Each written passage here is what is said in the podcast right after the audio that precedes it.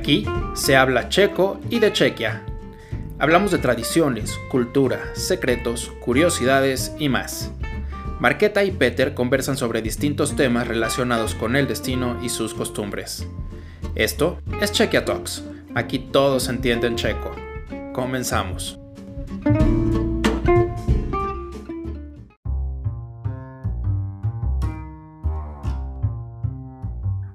Bienvenidos al primer episodio del nuevo podcast que se llama Chequia Talks, donde Marqueta y Peter les van a hablar de la República Checa, de las costumbres, tradiciones, de todo lo que hacemos nosotros los checos y que quizá a la gente de España y América Latina le puede, eh, puede parecer un poco divertido, extraño, raro, quién sabe, ¿no?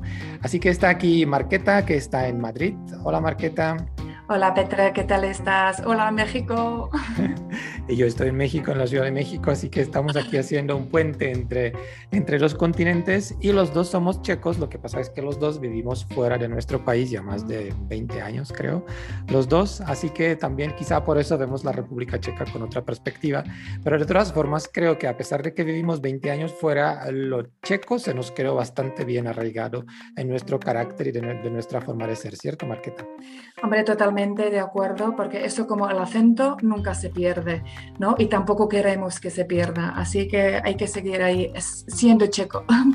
Definitivamente. Y vamos a buscar cada episodio, vamos a buscar otro tema eh, de que vamos a hablar, platicar, charlar. Vamos a siempre, cada uno hace su propia lista y luego les vamos a ir intercambiando nuestras opiniones y también vamos a ir presentando cosas que esperamos que les puedan interesar y que también en el momento de viajar a la República Checa les van a de alguna forma preparar para un encuentro con los checos, ¿no? Para que no crean que somos muy fríos o muy distantes. Somos así y de alguna forma creo que todos los checos tenemos una, una parte cariñosa, una parte un poquito más más detallista, una parte, no sé, que hasta no nos molesta un abrazo, ¿cierto, Marqueta? Hombre, es que somos la gente muy simpática y muy cariñosa y esto lo reconocen todos los que conocen el checo un poquito más ah, de cerca. ¿no? Así que aquí nos estamos echando flores. no, no, vamos a empezar, vamos a empezar porque también los checos, hay que decirlo, somos un país chiquito, eh, somos un país como Panamá, como Jalisco, como Castilla-La Mancha en España, pero somos, tenemos un orgullo bastante, bastante alto. Y nosotros queremos empezar hoy justo con ese tema, con el tema de los récords, porque a los checos también nos encanta cuando un checo gana una competencia, cuando un checo bate un récord mundial. Entonces, vamos a empezar con esos temas. Y Marqueta, creo que vas a empezar tú con tu lista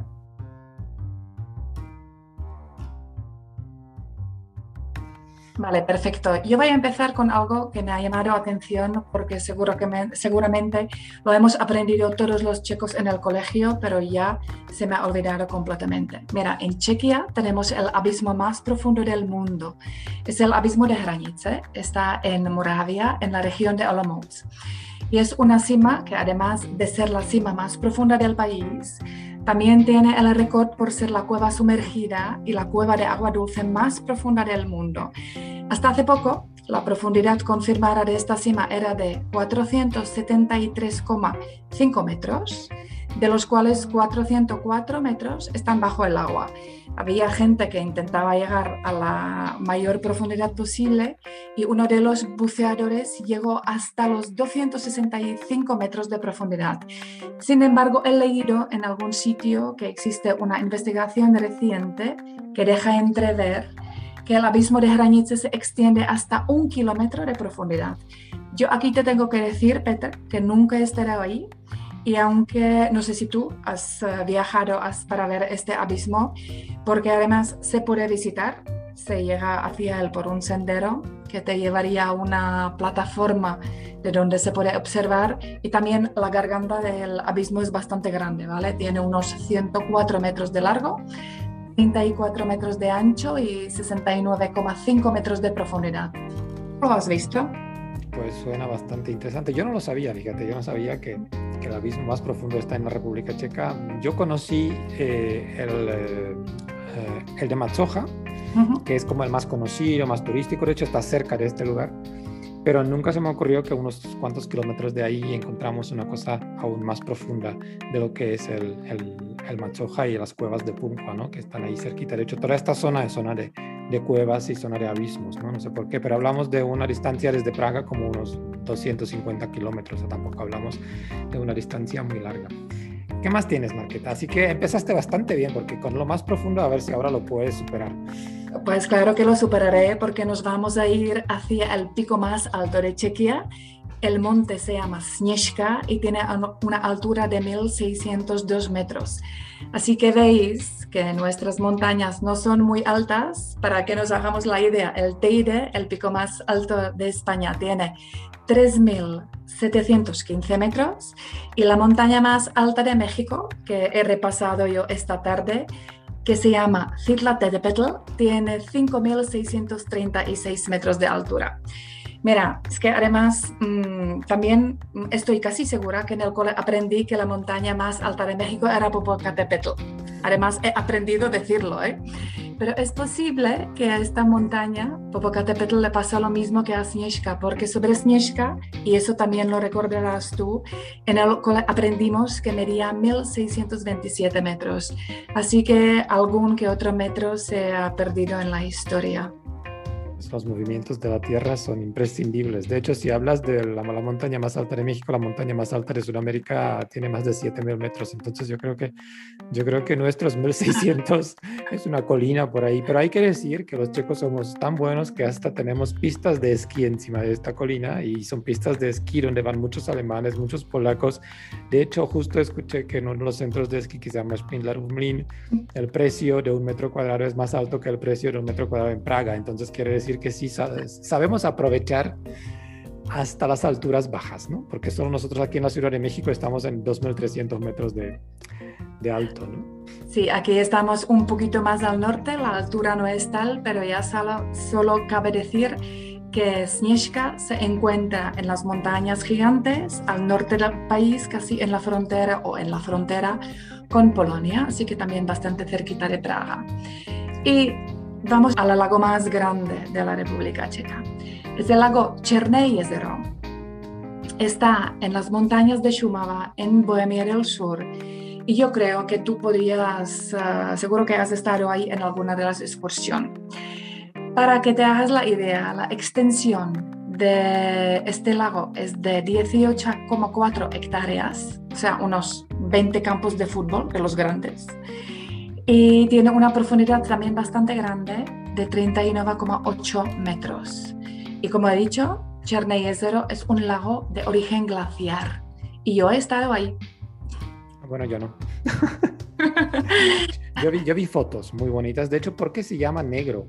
¿Por qué se llama lago negro? Eh, supongo que es por el color, porque de hecho en esta zona hay cinco lagos glaciares y este es el más grande también más profundo, entonces yo creo, no estoy muy segura, pero creo que el nombre tiene que ver con, el color de agua. Se veía bastante negro. Y ahora vamos donde vamos al oeste. Ah, sí, vamos a ir al este, eh, a 140 kilómetros desde Praga, vamos a ir a Carlo Vivare porque ahí tenemos el manantial de agua termal más caliente, el geysir que sale en el centro del pueblo de un agujero. Su temperatura al salir de tierra es de 72 grados y para que te hagas eh, una idea, la temperatura de agua que recomiendan para que te duches tiene 43 grados y el geysir tiene 72. Así que ahí viene también la explicación por qué mejor nos lo bebemos. ¿no? Y la gente que ha estado en Carlo de Bari y ha visto el geysir puede ver que la gente lo bebe, pero de otras fuentes, porque el agua se enfría, mientras que accede a otras fuentes, el agua a lo mejor puede tener 53 grados, 36 grados. La gente no se atreve a beberlo con 72 están enfriando. De hecho, creo que a los que ya estuvieron en Carlo Ibarri hace varios años, quizá lo vieron en otra forma de cómo está ahora, ¿no? Porque antes estaba cubierto, estaba en un lugar cubierto, y la verdad es que el geyser sí eh, brincaba a una, a una, altura, no sé cuántos metros, pero era muy alto.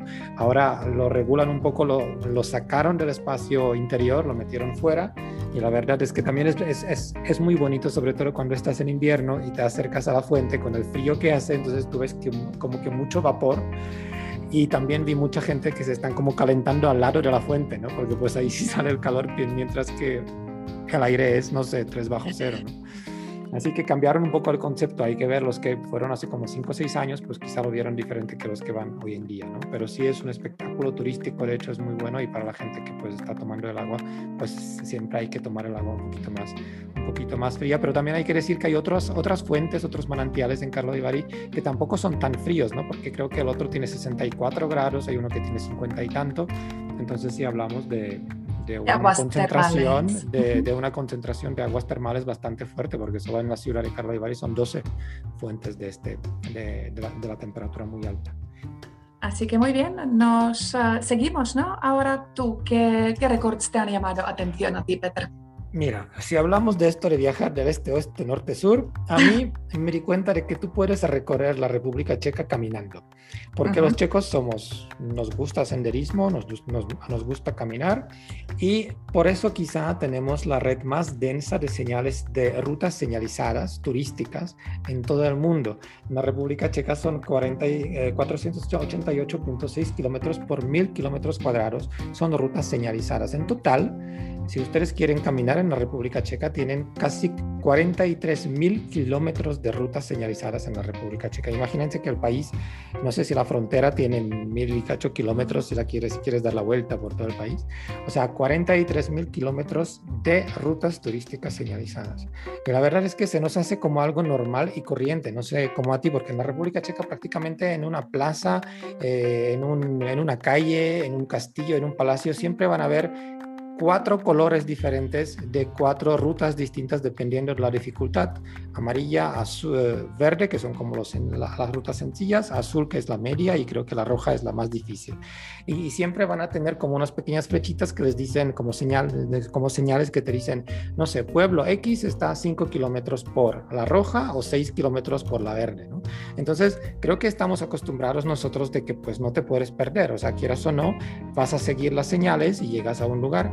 Y yo recuerdo que cuando estuve en España, por primera vez estuve, no sé si estuve en Andalucía en algún lugar, y hubo como, eh, me dijeron, no, si vas ahí puedes caminar, no sé, 15 kilómetros, un circuito. Entonces yo salgo, creo que salí de Málaga, no sé dónde fuimos, y digo, sí, pero ¿cómo yo camino? O sea, aquí no hay ninguna señal, aquí no hay nada. O sea, como que estamos acostumbrados de que en cualquier punto de la República Checa te encuentras alguna señal y alguna ruta señalizada, ¿no?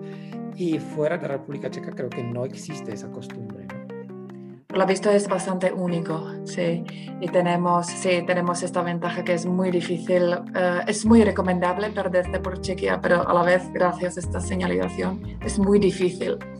No, y también hay que decir que, que son señales hechas con pintura. Entonces quiere decir que hay gente, hay voluntarios que año tras año están retocando las señales y la señal la encuentran en, un, en fachada de una casa, en una piedra, en un árbol, en, yo qué sé, en una señal de tráfico, o sea, pero siempre hay, no sé en qué distancia, pero de alguna forma siempre los pueden encontrar. Así que si les gusta caminar, pues ahí tienen un tip porque en la República Checa no se van a perder si van a seguir las señales.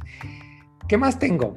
Eh, luego puse, tengo aquí en mi lista lo más visitado, los lugares turísticos más visitados de 2019. Me llamó la atención porque pues los primeros tres están en Praga, obviamente, porque pues que quieras o no, pues Praga es la, puerta de, es, es la puerta de entrada y mucha gente va.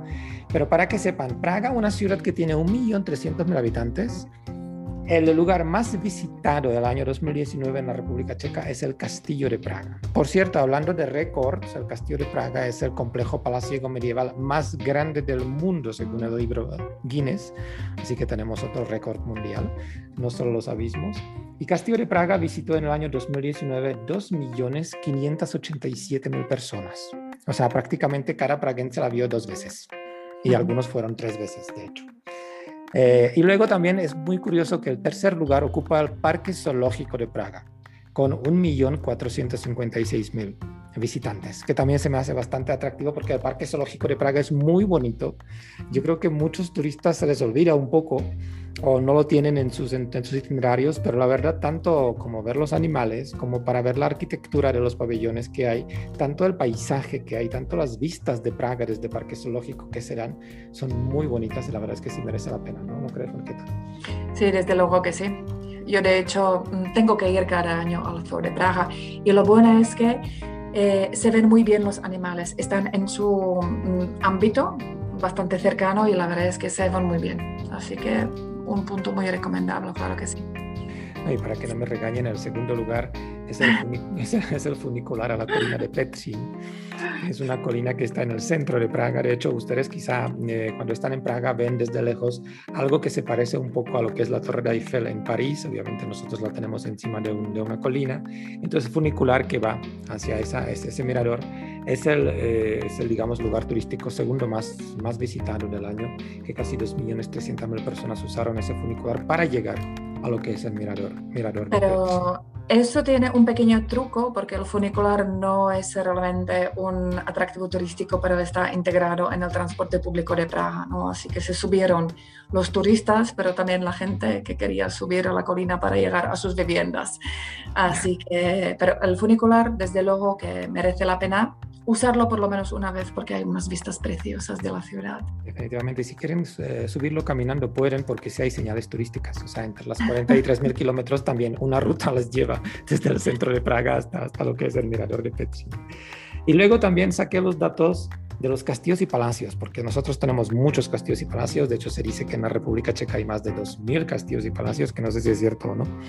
Aquí un dato curioso de que creo que hablamos ya una vez, de que en, el idioma checo se distingue castillo y palacio. Son como dos cosas diferentes, porque castillo, no sé cómo tú marcas, pero yo lo siento como algo medieval, algo que tiene murallas, algo que sirvió como para defender la frontera o defender algún, algún punto importante.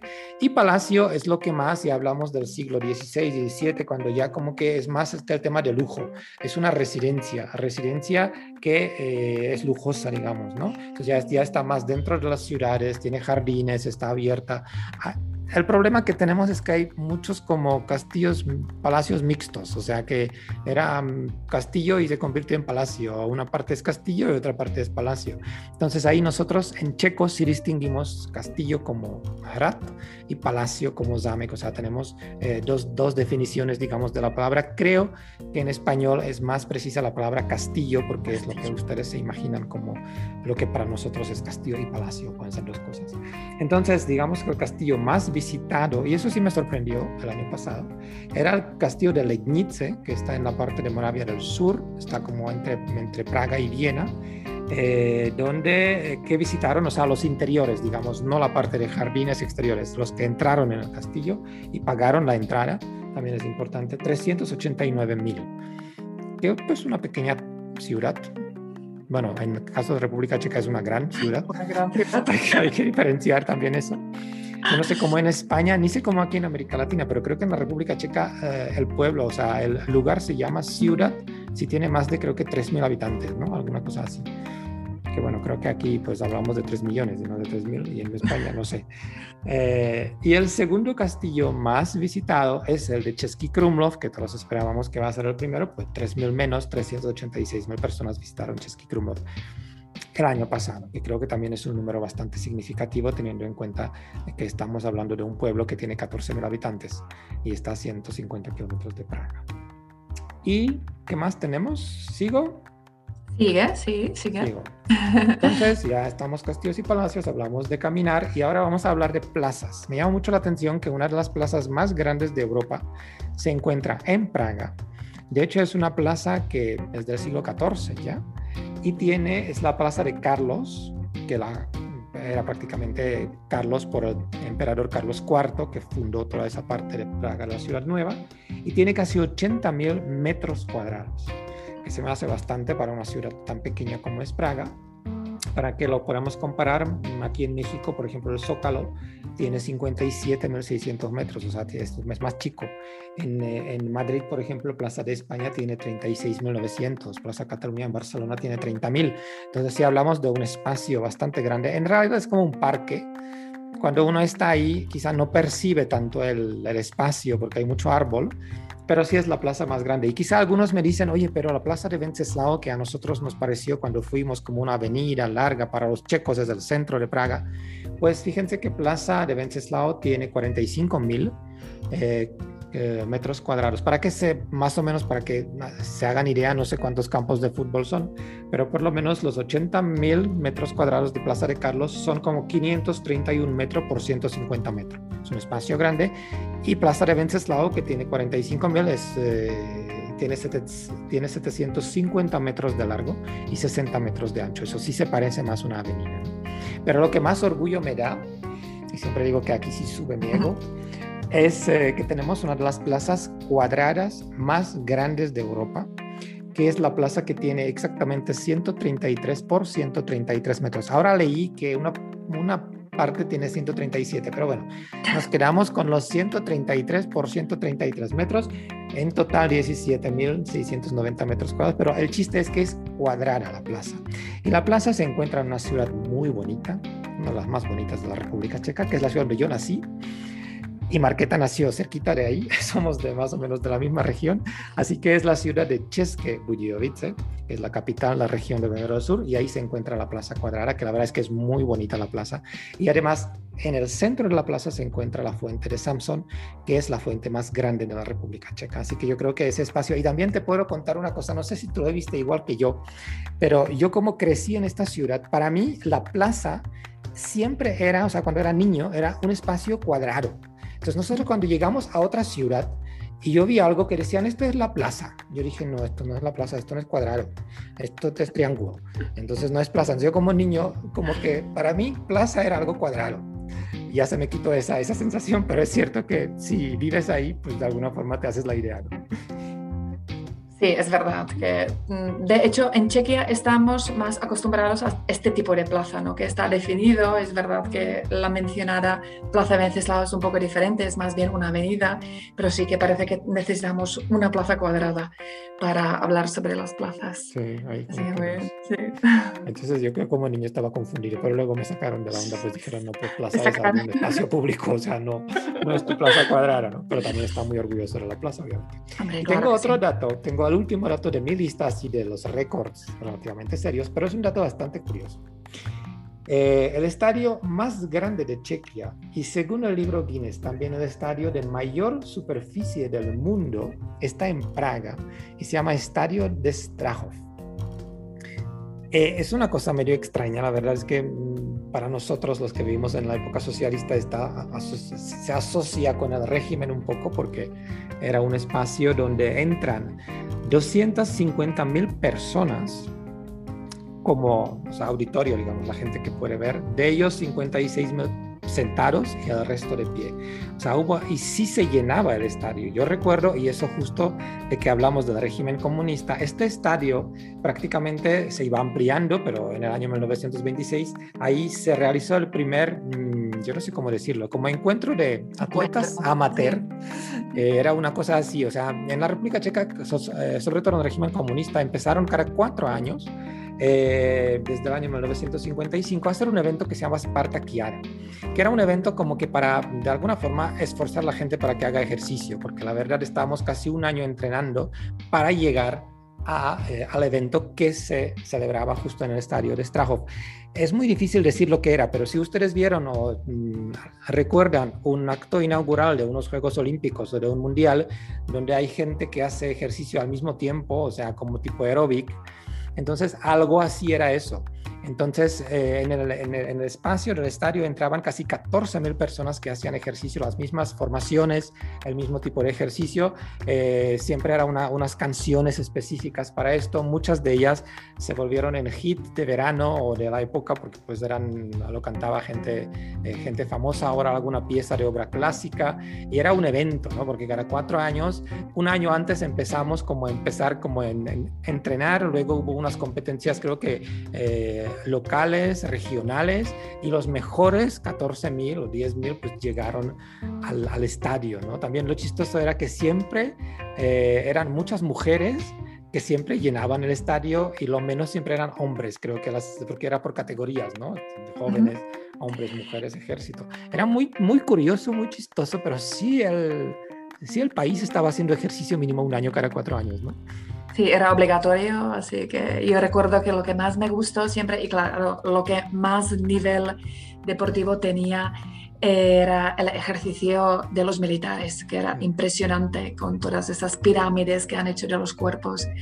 Y claro, el estadio es impresionante y qué pena que se está cayendo poco a poco y que existe un proyecto para destruirlo, ¿no? derrumbarlo. Y se llenaba. En esas épocas, sí, los 250 mil personas estaban en el estadio. O sea, era un evento de cuatro días y diario se llenaba con, con esa cantidad de gente. Y luego en los conciertos, cuando, cuando actuaron ahí los grupos mundialmente conocidos, también se llenaba. Sí, no, eso sí es cierto, porque después de la caída del socialismo, obviamente, pues ya dejamos de hacer ese tipo de cosas y el estadio se usaba para conciertos. Ahí estuvieron Rolling Stones, por ejemplo, que creo que era el concierto más grande de toda la historia de la República Checa, con 127 mil personas que estaban en el, en el estadio para ver el concierto. Luego también Aerosmith, Guns N' Roses, Bon Jovi, Pink Floyd, que también tenían 115 mil personas, también era un evento bastante grande. YouTube, o para los españoles, UROS. y en, el año 2003 pusieron en, en, el espacio, digamos, pusieron siete campos de fútbol de entrenamiento de un club checo que se llama Sparta Praga. Entonces, sí, este, este récord, el estadio más, uh, más grande del mundo, pues también lo tenemos en la República Checa. Y bien, estos son tus uh, récords, Peter, los digamos serios. Entonces, serios. Bueno, serios, no tan serios, pero bueno. serios y no tan serios, pero tenemos preparado eh, ahora una, un par de récords checos particulares, ¿no? Algo eh, alocados, algo extraños. Eh, nosotros no tenemos nuestro propio libro de Guinness pero sí que tenemos uh, en la ciudad de Pelhřimov, en la región de Vysočina, en el sur del país, nuestra propia organización que registra los récords de los checos. Eh, la organización se llama Agentura Dobrý que es lo mismo que Agencia Buenos Días, y registra los, los récords desde los años 90 todos los récords que, que, se consiguen se guardan en el Banco Checo de los Récords y para que os hagáis idea, este banco contiene miles de récords y decenas de miles de fotos que lo atestiguan. Encontraríamos también el museo, los récords, eh, que es muy interesante, expone más de 500 objetos, eh, los más grandes, los más pequeños, los más largos, más pesados. Petra, si te parece, vamos a ver algunos de los récords checos. Eh, bocados que más nos llamaron atención. Y si te parece, empiezo yo. Vamos a empezar con el primero, porque a ver, adelante, un récord friki. este sí que es uh, fricada total, porque mira, el 10 de junio de 2005, un chico de nombre Lukas Shafranek mantuvo en la boca 160 pajitas o popotes uh, para beber. Así que imagínate que a alguien se le ocurre por la mañana, te levantas y dices, venga, voy a batir el récord de cuántas pajitas o popotes me meto en la boca. Y te empiezas a meter 5, 10, 100, 150 y ves que todavía puedes más y le pides a tu madre, mamá, por favor, ven aquí, que necesito llegar a este récord. Así que eh, me ha llamado atención porque me parece... Mmm, porque es muy difícil que se te ocurra una cosa así, ¿no? Yo tengo algo que te puedo un poco competir con lo tuyo, eh, de hecho, es un récord que se hizo hace poco, de hecho salió hasta en la prensa aquí en América Latina. El checo David Benz rompió el récord de natación bajo hielo tras recorrer 80 metros sin ningún tipo de equipo especial en temperaturas bajo cero. Y eso ocurrió en la ciudad de Teplice, en la República Checa. Qué curioso. ¿Te imaginas bajo cero, bajo el agua, bajo la nieve? Eh, porque si no llegas a... O sea, me, imagino que te hacen dos hoyos, un hoyo, otro hoyo, en el hielo. Si tú te metes en un hoyo y si no llegas al otro, pues te mueres. Supongo. No sé, como que no, hay, otra. Claro, porque no puedes asomarte fuera del agua, así que no tienes otra. Aparte de que yo soy una persona muy friolera, así que no me atrae mucho la idea de meterme en el agua helada, pero es que 80 metros que me parece impresionante. La, récord anterior era 72.2 metros, lo hizo un, británico, un danés, Stig Severinsen, en 2013, o sea, sí aguanta muchos años este récord. No sé, pero yo creo que ahora en la República Checa, no sé si es el resultado de la pandemia, pero se puso mucho de moda, como que eh, bañarse en agua fría, caminar por las montañas, entre, o sea, casi desnudos, con shorts. Entonces creo que es, un, es, una, es una moda, pero bueno, este señor tiene que entrenar, me imagino, porque pues 80 metros debajo de hielo, pues no creo que lo pueda hacer cualquier. Y es curioso porque este señor sí que tiene que entrenar en, la agua, en el agua congelada, ¿no? Porque si no... Supongo. Supongo que tiene alguna piscina donde se mete hielo, no sé. ¿Quién sabe cómo entran? Debemos preguntar. Podemos, sí, podemos documentarnos. Mira, en la pandemia, pues la gente hace cosas extrañas y bate récords. La cuarentena le sirvió a Vladimir Dvořáček, eh, que consiguió terminar un maratón en el circuito más corto este señor paró en su casa un circuito de 13,46 metros y tardó 5 horas, 54 minutos y 36 segundos en terminar el recorrido que le llevaba desde su salón por un pasillo a la cocina y el comedor. Tuvo que recorrer este circuito 3.135 veces y para no cargarse su aparato locomotor tuvo que cambiar cada circuito número 100 la dirección del recorrido. Ya te digo directamente que este señor tiene muchísimo mérito, pero yo me volvería algo loca de las vueltas. Hay que decir que hablamos de maratón de 42 kilómetros. O sea, imagínate 42 kilómetros en un circuito de 13 metros. Impresionante. Yo, no sé, hasta a mí los de 400 metros en un estadio me aburren y este señor pobre, yo no sé, 5 horas caminar, 6 horas casi, 5.54. Qué horror. Pero yo tengo un récord eh, a ver si alguna, alguien aquí en México lo puede batir en algún momento, porque hablamos de chiles, hablamos de picor, porque Rajim Sehusek de Radoshov pudo comer 13 piezas de chiles llamados Trinidad Moruga Scorpion Red, con un peso total de 93 gramos durante un tiempo límite de 10 minutos. Para un poco aclarar el tema de chile, yo no sé cómo en España, pero aquí en México se dice que el chile que más pica es el chile habanero. Para que vean, eh, el picor se llama, que se mide con unidades Scoville y el eh, habanero tiene 300.000 unidades de Scoville. Este chile que se comió el señor, que se comió 93 gramos además, tiene el picor de 2.009.231 Scoville. Entonces hablamos de un picor que yo no me lo puedo ni imaginar. Eh, y el señor se comió 93 gramos en 10 minutos. Pero también hay que decir que el señor tiene una enfermedad que de alguna forma el chile le ayuda a superar esa enfermedad, por eso está acostumbrado a comer chile. Entonces, pero sí, de todas formas, imagínate que vas a comer no 93 gramos, que te manches el dedo y por alguna casualidad lo metes en la boca. Yo creo que con esto ya, ya se acabó. ¿no? Y tengo otro récord que los checos somos, nos gustan cosas medio raras. Yaroslav Niemet se comió 9.158 larvas de cochinillas secas. De, de, o sea, se comió 9.158 larvas de cochinilla secas en 30 minutos y 55 segundos. Entonces, son cosas que pues no sé, pero yo en, media hora comer 9.000 larvas se me hace algo impresionante, como que mm, lo voy a pensar. Mira, yo tengo otro eh, récord que cuando lo leí me reí mucho, pero porque me parecía muy absurdo, ¿no? Mira, en el pueblo de Nové de organizaron una apertura de gala de una carretera o circunvalación, si queréis, alrededor del pueblo.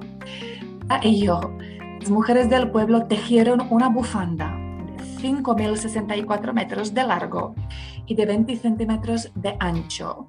La colocaron a lo largo de la circunvalación es bastante extraño, ¿no? Que haces una bufanda para colocarlo. Yo siempre me, yo me imaginé aquí M30, me pongo aquí a tejer y luego voy y coloco la bufanda alrededor de la circunvalación a Madrid, ¿no? Pero bueno, yo tengo, yo tengo otra cosa que también es bastante como la gente se entretenía. La verdad es que nosotros cuando vivíamos en la época socialista, pues muchas cosas tuviste que hacerte tú sola, buscarte alguna forma de cómo repararlo, hacerlo, porque hubo épocas, sobre todo los años 50, que no habían cosas.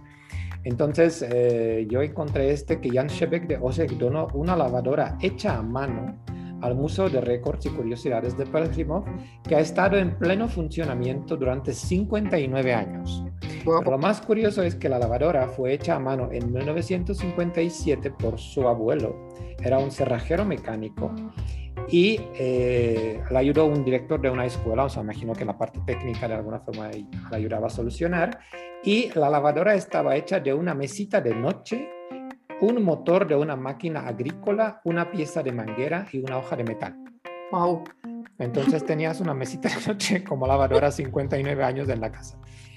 Entonces, Pues yo creo que y la lavadora estaba funcionando hasta creo que en 1990, hasta los años 90 y luego pues ya la tenían en la casa y luego la, la, donaron al museo.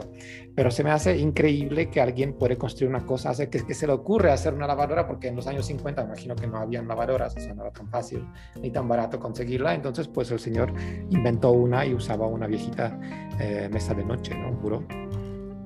Sí, ah, es súper interesante, sobre todo lo que, lo que has dicho, que funcionaba 59 años. Ahora las lavadoras están programadas para funcionar 5 años.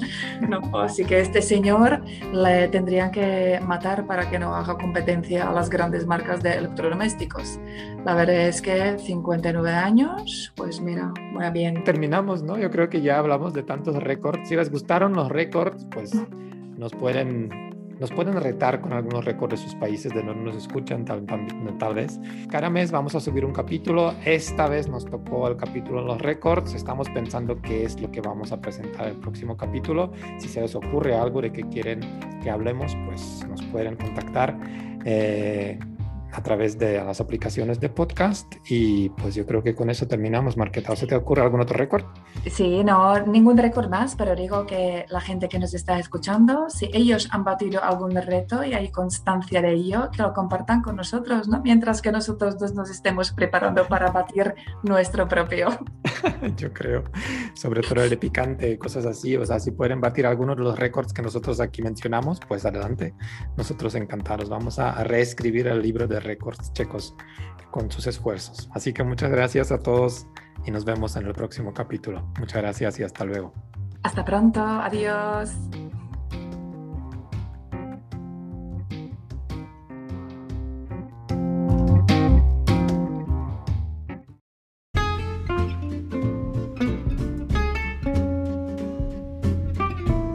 Gracias por escucharnos. Ahora eres un poco más checo. Gratulujeme. Descarga Plan Chequia en tu plataforma favorita. Ahoy.